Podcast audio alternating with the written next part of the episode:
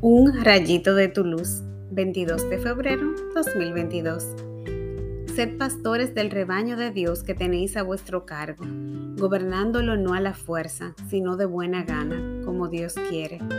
Primera de Pedro 5, del 1 al 4. Pedro nos deja una hermosa exhortación de liderazgo que no solo se aplica a los sacerdotes y líderes religiosos.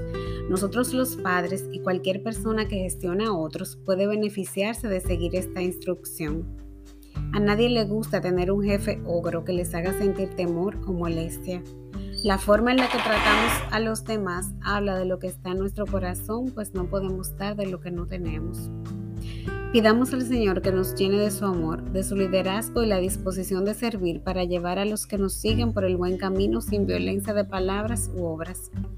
Dios Padre nos gobierna en libertad y es el amor que nos tiene lo que nos conmueve a seguirlo porque aun cuando nos corrige podemos sentir el gran amor que nos regala cada día. Imitemos su ejemplo de liderazgo, paternidad y servicio. Oremos. Gracias Señor por dejarnos en Pedro tantos buenos consejos.